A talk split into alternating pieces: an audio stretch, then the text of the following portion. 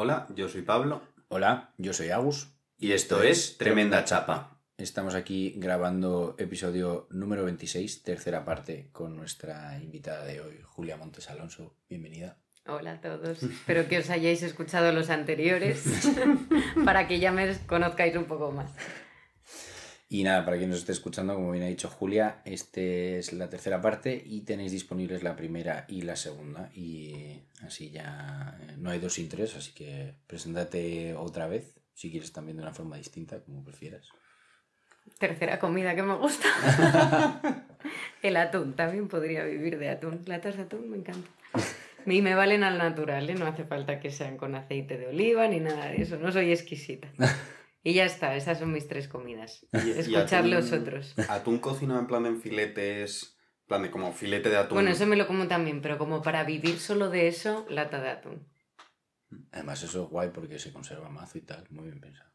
Muy, muy, muy super- superviviente por tu parte. Lo he pensado. no te vayas. No, la tortilla y el yogur era lo contrario. Tortilla, claro. Eso era para que lo escucharan. Eh, bueno, antes de empezar con el tercer tema, eh, vamos con la tercera pregunta y que probablemente yo sepa cuál sea tu respuesta a esta, pero ¿cuándo ha sido la última vez que has llorado? Puf. Pues ayer casi, pero la semana pasada. Además lloré bastante. Qué guay. Bueno, es que aquí siempre hablamos de que Pablo llora muy fácil y yo no lloro nada fácil y a mí me, da, me dais mucha envidia a la gente que llora es fácil, pero bueno. yo lloro bastante. Eh, Por eso yo estaba a punto de... yo en mi cabeza decía, seguro que hice ayer. Seguro que lo, te lo No, ayer decir. tuve un día intenso, pero No, no pero- llegué a llorar. La frustración salió por otro lado. Bueno, pues dicho esto, eh, podemos empezar con la meta tradición y, bueno, seguir con la meta tradición, ¿no? Y me toca a mí elegir y no sé muy bien por dónde llevarlo, pero me gustaría hablar y me voy, en plan, me voy a poner un poco boomer con este tema, ¿no? Eh, pero me gustaría hablar entre el balance entre pedir las cosas y que le salgan al otro. Wow. ¿no? Buscar un poco ese equilibrio entre lo que... entre dejar que las cosas fluyan de manera natural y pedir que las cosas... pedir de forma natural que las cosas fluyan en un sentido u otro, ¿no? Como que me parece que son dos cosas que se pueden ver a la vez como lo mismo, pero también se pueden ver como dos eh, puntos como muy opuestos, ¿no? Entonces, eh, eh, y yo creo que una gran frase representativa de este conflicto es si te lo tengo que pedir, no lo quiero, ¿no? Creo que es como una gran frase de uno de los lados. Y por otro lado está el si te lo tengo que pedir, te lo pido porque eres incapaz de leerme la mente y pues no, no va a suceder si no, si eso es importante para mí, ¿no? Eh, y para mí un poco el punto en el que estoy es, si te lo tengo que pedir, te lo pido, em, pero también con un punto de conciencia de si te lo tengo que pedir siempre, a lo mejor es que no te lo debería pedir porque no te está saliendo, ¿no? Y tengo que aceptar las cosas tal y como son, ¿no? Como... eh, y es un trabajo un poco que, que estoy intentando hacer, que es huir de la eh, necesidad de que toda comunicación sea verbal y acordada, ¿no? Un poco el... eh, todo tiene que estar hablado y todo tiene que tal, que yo creo que es algo que se vive mucho en las relaciones no monógamas, por ejemplo, ¿no? Y me parece que se pierde una parte que puede que el hecho de que surja de manera natural o no da pistas o indicaciones de hacia dónde van los tiros o hacia dónde no. ¿Se entiende un poco? Sí. Em, a mí me despierta como tres perspectivas. Una, yo diría que soy de pedir. Y como que me parece súper bien pedir las cosas, comunicar las cosas, eh, decir en plan de las cosas que me han molestado, etc. Y me parece muy útil y soy mucho, bueno, no soy, no utilizo la frase, pero estoy como de acuerdo con la frase de no tendrías por qué leerme el cerebro. Entonces, si son cosas específicas, las comunico y como que le quita mucho el peso a tener que comunicarlos algo necesariamente malo. Simultáneamente, creo que por la otra parte, em, tiendo a intentar eh, como quitarme, no quitarme como tal, pero como reflexionar sobre por qué hay cosas que me molestan, si es que me molestan, y si es algo relevante que me moleste, o si es algo que, y no me refiero a cosas como súper fuertes, me refiero a eh, que mi compañero de piso no lave los platos porque está en mitad de exámenes y está agobiado. Es decir, que, que, es algo que me puede molestar y es algo que yo puedo comunicar, pero igual si es el momento a comunicar un, oye, ¿podrías lavar los platos? Pues igual tampoco pasa nada, en plan de se pueden adaptar esos esfuerzos. Eh, y el tercer punto de como intent bueno, no necesariamente intentar, pero como dar el espacio a la gente de actuar un poco como quieran, sin exigir de vuelta esa comunicación tan absoluta de, oye, hago esto porque no sé qué, oye, esto me ha molestado, y como también un poco dentro de mi capacidad de adaptación, en plan de como muy centrado en mí mismo de, eh, pues si te sale bien, si no te sale, igual te lo puedo pedir, pero tampoco pasa nada, como también aceptar mejor eso que le sale a la gente, de alguna forma. Eh, y como adaptarme, adaptar más mis expectativas a qué le sale a la gente y no simplemente qué le pido yo a la gente que haga. Y como que hay cosas que pido más, que son las cosas que me molestan y he aprendido a las cosas que me molestan comunicarlas, pero mis expectativas igual como que he aprendido más bien a dejarlas ser, no necesariamente comunicarlas todas porque te, conociéndome también como que me cambian mucho las expectativas en función de las cosas. Entonces, como no tanto la comunicación de expectativas, igual más comunicación de cosas que me molestan. Uh -huh. Yo volviendo a lo que decía Agus, es que creo que también hay determinadas situaciones donde pedir te parecería algo bueno, pero también tienes la expectativa de que la otra persona se dé cuenta. Entonces entras ahí en un limbo de qué es lo que sería lo correcto. Y para mí, en cuanto has planteado el tema, me ha venido un ejemplo súper claro, que es laboral, ¿no? Pero cuando tú esperas una subida de sueldo, por ejemplo, y lo que esperas es que la persona que está por encima pues vea tu implicación, tu compromiso, tu trabajo, el esfuerzo que estás realizando, los resultados y que salga de esa misma persona en decirte, oye, te mereces una subida. Y por otro lado dirías, bueno, si la quiero, ¿por qué no la pido y por qué no levanto la mano? Pero entonces ahí entra ese debate interno de, es que si no lo ven, a lo mejor o bien no tengo que estar aquí o bien no estoy haciendo lo suficiente o entonces para mí el el debate o la reflexión está en esos momentos donde no es tan fácil decidir mmm, si tengo que pedirlo o si tengo que esperar que lo vean, porque a lo mejor si no lo están viendo hay un motivo detrás, pero por otro lado también, si queremos algo, hay que pedir las cosas. Entonces me parece complicado, complicado y luego pues lo que estaba diciendo Agus, ¿no? Si tengo que pedirlo no lo quiero. ¿Hasta qué punto? Yo, yo para mí, y esto eh, yo creo que estaría guay que aportes aquí tu punto, sobre todo como mujer, ¿no? En este caso siempre hablamos de estos temas como muy Pablo y yo. Eh, por ejemplo, en el plano de conocer a alguien yo creo que se ve mucho, ¿no? Por ejemplo, el, el clásico tema del ghosting, ¿no? La, la, clásica queja de, en plan de, joder, pero es que si no quiere hablar conmigo, ¿por qué no me lo dice? Y sí, lo entiendo, responsabilidad efectiva. Pero a ver, las largas se huelen, se notan, y cuando alguien te lleva sin contestar un día y medio, ¿quién es el que necesita que te digan que no? ¿Lo necesitas tú, porque tú lo estás notando y tú lo tienes claro? ¿O lo necesita una parte de ti que es la que le permite cerrar y hacer el duelo, etcétera, etcétera, porque tú por tu cuenta no eres capaz de tomar la decisión de hasta aquí, ya está? ¿No? Un poco, es un tema en el que este campo como que me parece que gira mucho y quería saber un poco tú cómo, bueno, cómo lo viviste en su momento, porque ahora pues...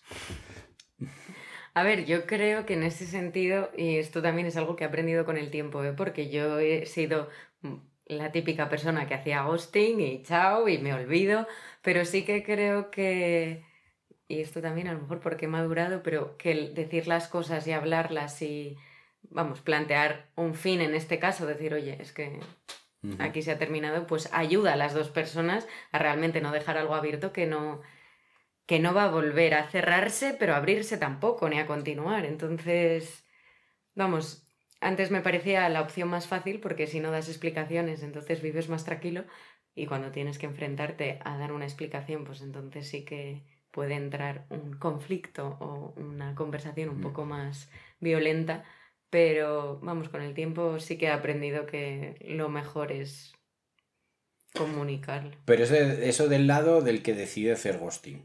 Mejor comunicar. Y yo creo que ahí los tres estamos de acuerdo, ¿no? Si tú no tienes un Mm. interés en una persona, mejor comunícalo. Pero del lado de la persona que es gosteada, sí, es mucho más fácil que te vengan y te lo digan, ¿no? Porque ahí ya sí que sales de duda, etcétera, etcétera, ¿no? Pero creo que hay una parte ahí de comodidad y de confort de necesito que me lo digan. ¿No? ¿Sabéis un poco? no, o sea, no digo que sea tan así, ¿no? Pero como que creo que hay una parte de. eh, pues un poco lo que decía antes. ¿No lo estás viendo? Llevas lle- lo- el ejemplo laboral que ponías. Llevas tres años en la misma empresa. eh, has hecho los mismos. eh, No te han movido de tus proyectos. Han ascendido a varios de tus compañeros. A ti no te lo han planteado. Y encima no te han planteado subirte el sueldo. Necesitas que llegue. Necesitas llegar a tu jefe y decirle, oye, quiero una subida, y que tu jefe te diga que no. No lo estás viendo, ¿no? Como que, vale, sí, a lo mejor tu jefe es un aprovechado y el resto de tus compañeros son unos lanzados que van y lo piden, ¿no? Pero me parece que em, entramos en una comodidad de... eh, no es que las cosas hay que hablarlas, ¿no? Y yo creo que soy un tío súper comunicativo y es una de las cosas que, con las que he tenido mucho conflicto y que creo que cada vez estoy más de acuerdo, aunque es un gran valor mío que tengo, ¿no? Pero ahora que estoy empezando a valorar esa comunicación, hay una parte de mí que está empezando a decir, ojo tío, que hay mogollón de comunicación que es no verbal y que sin embargo completamente desestigmatizamos, o sea, no desestigmatizamos, completamente ignoramos, porque como no queda escrito en un mensaje de WhatsApp que le puedo enviar a mi amiga Marta para que me diga qué piensa, es como mucho más eh, Sí. abstracto. Estoy muy de acuerdo, de hecho, porque creo que ahora, de eso, como se está entrando en esta corriente, ¿no? De hay que comunicar las cosas, hay que decirlo, hablemos claro, asertividad. Al final estamos dejando de lado que también nos comunicamos de otras maneras y que son igual de importantes y que nuestra responsabilidad de estando en el otro lado es darnos cuenta, sin necesidad que la otra persona lo tenga que decir, porque si no, al final también nosotros es como que obviamos parte del mensaje. Y me parece muy interesante lo que estás planteando. A mí ahí entra también el conflicto de el sobrepensar las cosas, el rayarse, en el sentido de me parece que como sociedad dominamos mucho, entre comillas, pero lo que más dominamos es la comunicación verbal y como que tenemos muy poco desarrollado otros tipos de comunicaciones. Entonces, creo que muchas veces el pretender que la gente lea esa comunicación no verbal es complejo porque no la desarrollamos. Creo que si como sociedad desarrollásemos mucho más esa comunicación no verbal, llevaría a la gente a entenderlo mucho más rápido y también igual entenderlo mucho mejor y no rayarse tanto, porque creo que muchas veces, eh, que lo estaba mencionando un poco Julia antes, el te lleva igual a rayarte y decir, igual es que no estoy esforzándome de la forma que ellos quieren en la empresa, igual es que le estoy cagando en esto y no me lo están diciendo eh, por lo que sea, en vez de decir un igual es un sitio de mierda, como que creo que tendemos mucho también a un si, me no, si no me lo han dicho verbalmente, que es la comunicación que yo domino, igual es que tienen otras razones que no me están comunicando. Igual es que tienen unas razones de, eh, como política de empresa, queremos que la gente nos lo pida porque creemos que eh, la gente que pide que le suban el sueldo es más proactiva hacia no sé qué. Entonces, como que me parece complejo, sobre todo teniendo en cuenta eso, que como sociedad somos bastante nulos en la comunicación no verbal, todas las rayadas que implica la gente, porque creo que algo muy tocho de esto es las rayadas que conlleva el no comunicar las cosas o el que no, más bien el que no te comuniquen las cosas, de alguna forma. Para mí ahí hay una frase que dice mucho mi tía Vivi, que es los penseques y los creíques son de los tonteques. Y me parece que es un, de una forma muy absurda, representa muy bien el punto este de, por mucho que tú te pongas a sentar y saques tu bola de cristal, no vas a tener ni puta idea de por qué la otra persona está haciendo esto. Se te puede dar mejor o peor leer el- los mensajes entre líneas y se te puede dar mejor o peor entender todo eso. Pero al final, por muy bueno que seas, no vas a llegar al 100%. Por ejemplo, yo me considero una persona bastante perceptiva en cuanto al estado de alguien no emocional, pero yo sé que yo llego a un te noto bien o te noto mal. Ahora, un no, es que te noto mal eh, porque has tenido movida con tu padre y tu padre te ha dicho esto y esto te conecta con cuando tu ex te dejó, que te dijo lo mismo y todo esto, pues no llegas a ese nivel. Entonces, como que... em, es que me, me estoy acordando de un vídeo que vi el otro día que el tío hablaba de que eh, en el momento en el que te des cuenta de la cantidad de tiempo que piensas en intentar entender en qué estaba pensando esta persona cuando te dijo esto y cuando hizo eso, Claro, pero para, para Y- mí ahí con- entra en conflicto con leer las largas. Es decir, como que estoy completamente de acuerdo que sobrepensar las cosas nos lleva a bucles que no tienen nada de cercano a la realidad, pero cómo simultáneamente gestionamos ese no meternos en bucles y un leemos las largas que nos dan de...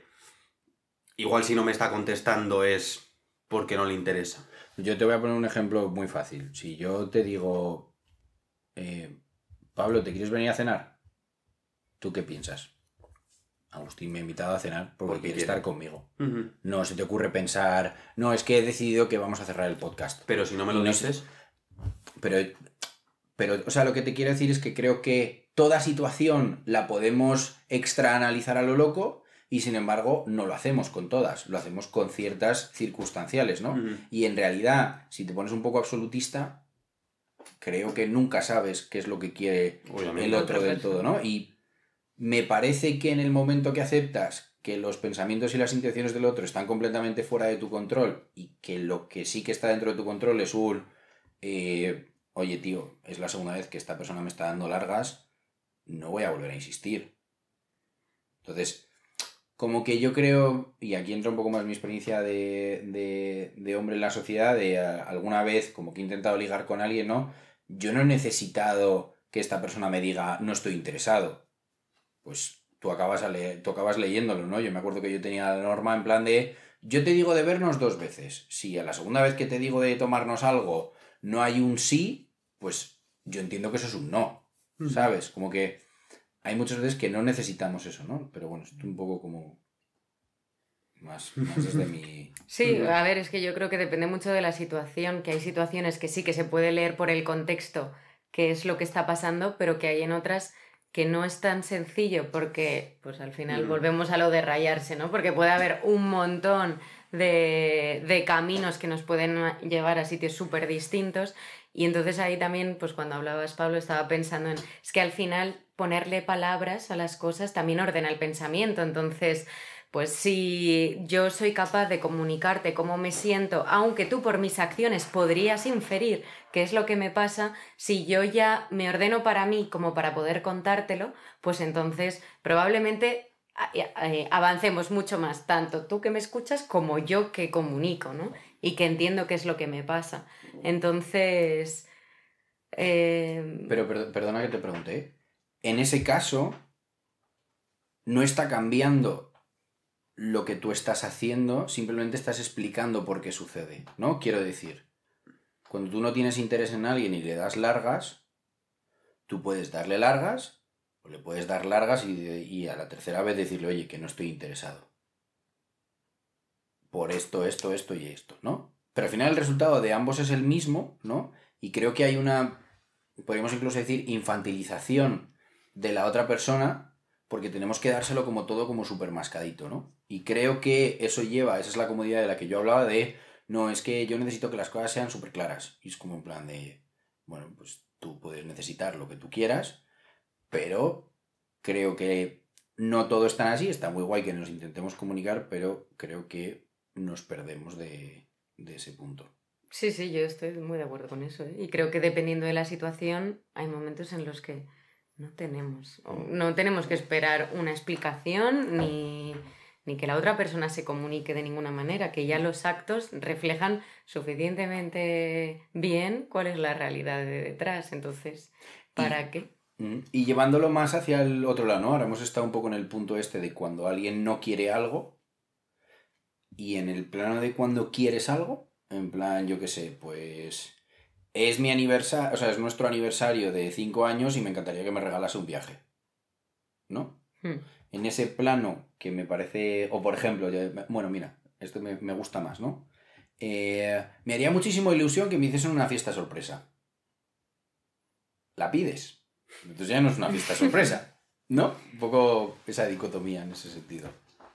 Para mí ahí entra mucho, y es algo que me parece muy bonito, el cómo según vas conociendo a la gente, desarrollas un lenguaje común mucho menos verbal muchas veces, o un conocimiento común de qué cosas le gustan a la otra gente, que te lleva a, eh, uno, poder leer mejor a la gente, que tiene sentido si les conoces más, y dos, em, como que muchas de esas cosas se automaticen de alguna forma. Entonces, si yo ya sé que a Agustín le gustan las fiestas sorpresas, y es algo que aleatoriamente en alguna conversación y sin, sin relación alguna con el deseo de Agustín de que le hagan una fiesta sorpresa, sino pues hablando yo que sé de la vida, en una sobremesa, hablando sobre las fiestas sorpresas, si lo sé, probablemente puedo derivar un, igual molaría montarle una fiesta sorpresa a Agustín porque dijo en algún momento que le molaban. Y que me parece muy bonito ese periodo de reestructurar la comunicación desde algo que muchas veces necesitamos, entre comillas, que sea mucho más verbal y que sea mucho más clara, hacia un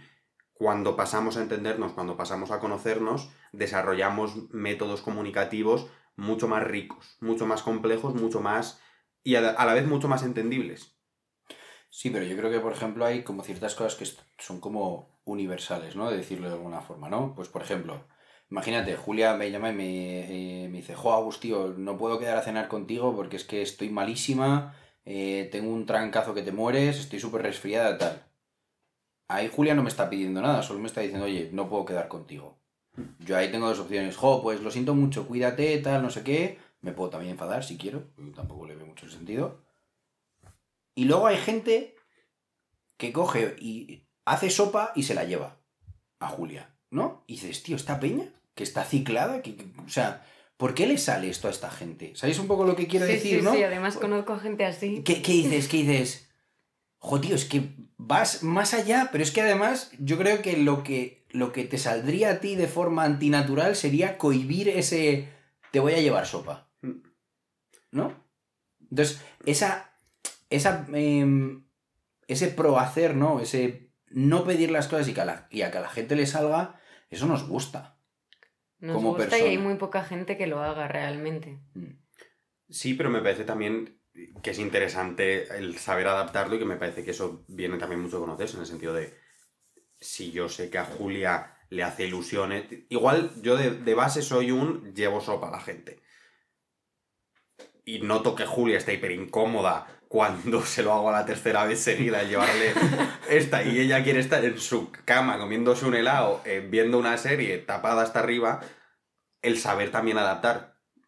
Que definitivamente hay gente que, que da mucho eh, y, no necesariamente pregunta, pero también hay veces que me parece, en función de, de cómo lo veamos, si es algo que me, que me es bueno, si es algo que me satura, hay veces que esa gente eh, cambia de un pedir que le salga a la gente a un decirle a la gente que no quieres.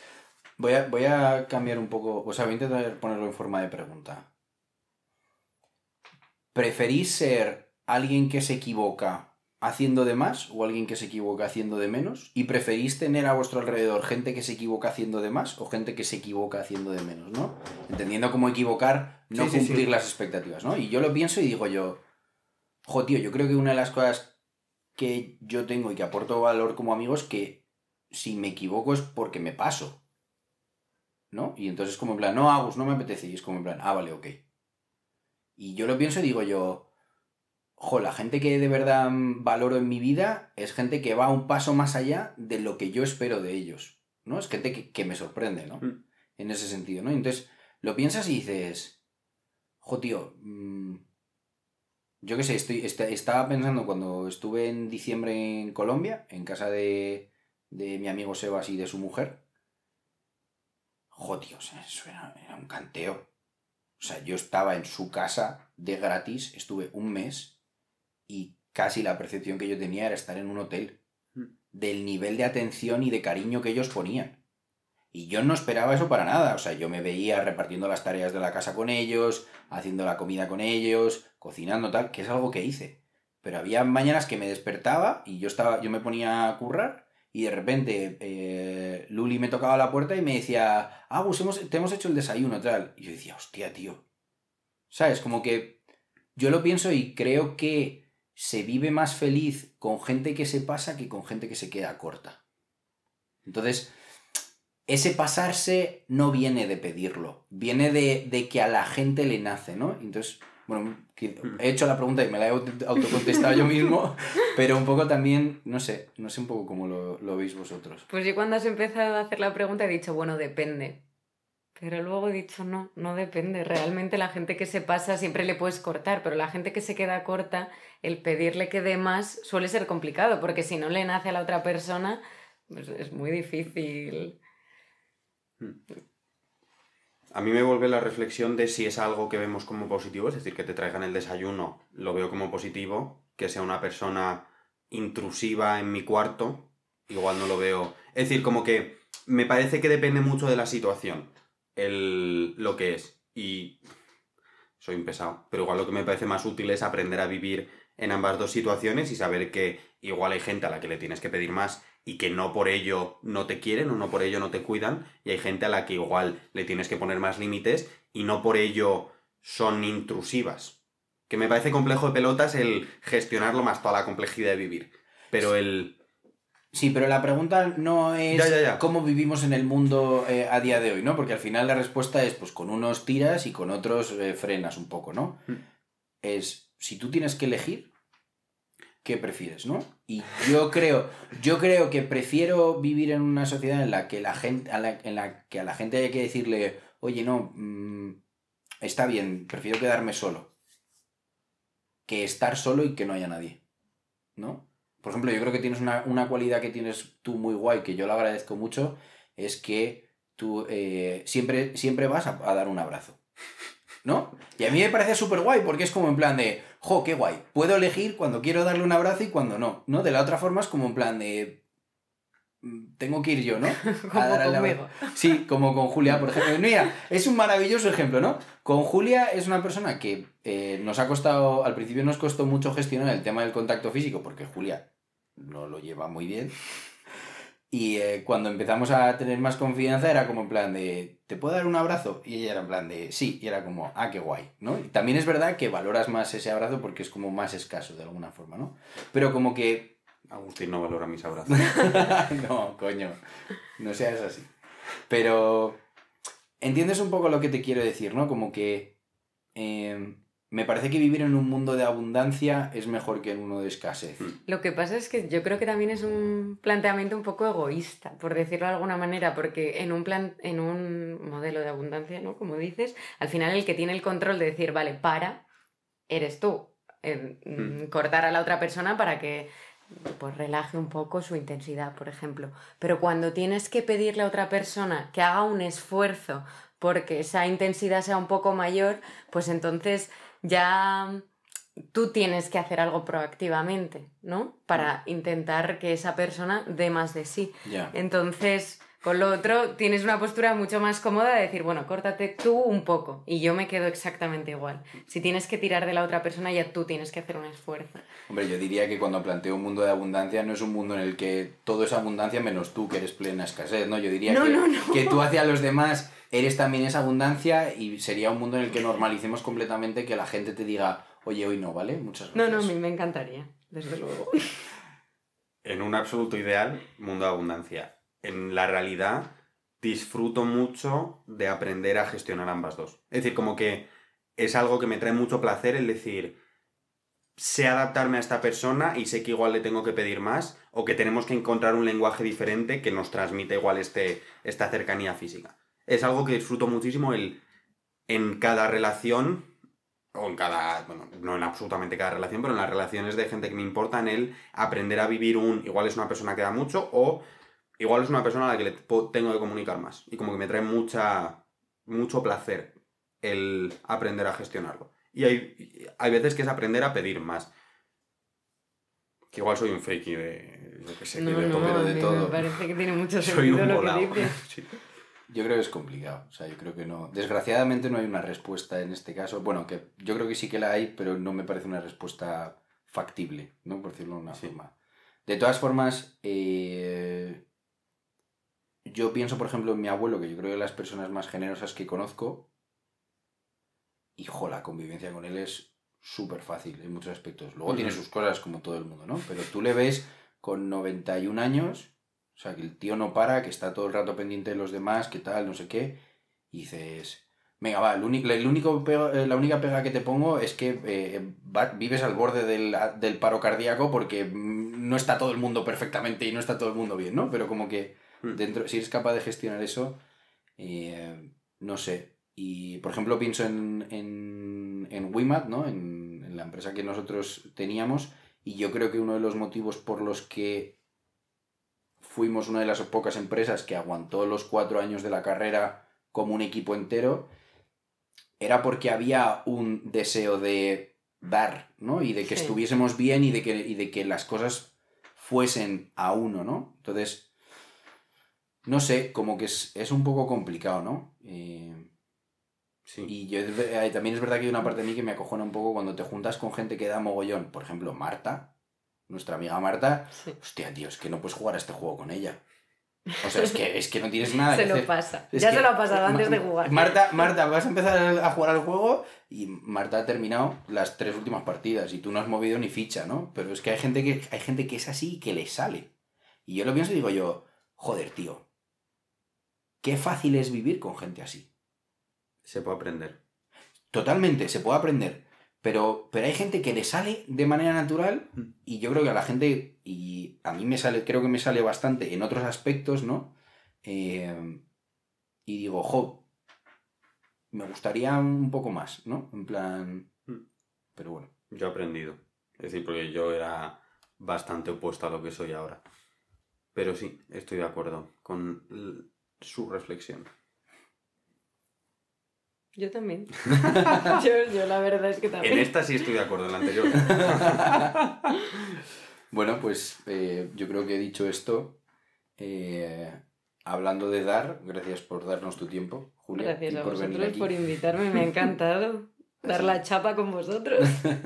Ha sido un gusto. Para quien nos esté escuchando, esta ha sido la tercera parte del episodio 26 con Julia Montes Alonso, que ha sido un gustazo tenerte aquí con nosotros. Y una cosa que yo creo que no somos conscientes, Pablo, de poder inmortalizar este momento, ¿no? Porque al final, eh, aunque Spotify se caiga, tenemos backups de todo esto, pero, pero pensar que, no sé, que en un futuro podemos volver a escuchar esta conversación que tuvimos con, con 26, 27 años, yo creo que es bastante, bastante especial, ¿no? Y sobre todo compartirlo con gente así. Y nada, eh, gracias a los dos. Muchas gracias a vosotros, yo por mi parte. Estoy de acuerdo. Gracias de vuelta. Besitos.